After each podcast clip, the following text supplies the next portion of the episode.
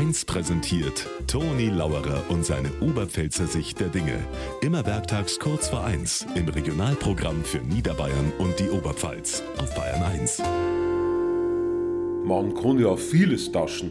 Briefmarken kann man tauschen, Münzen, Überraschungseifiguren werden tauscht. Am Fernsehen hat sogar einmal eine Sendung gegeben, die hat Frauentausch geheißen. Aber seit heute in der Früh weiß ich, man kann auch Bladeln tauschen. Und das wollen wir gar nicht selber machen, das macht der Wind. Der ist heute Nacht bei uns dermaßen gegangen, jetzt hat mein oberer Nachbar, der hat jetzt meine Bladeln im Garten, ich hab die vom unteren Nachbarn im Garten und der hat die Bladeln vom Nachbarn gegenüber. Und der gegenüber, der liegt ungünstig, der hat's vor der ganzen Siedlung.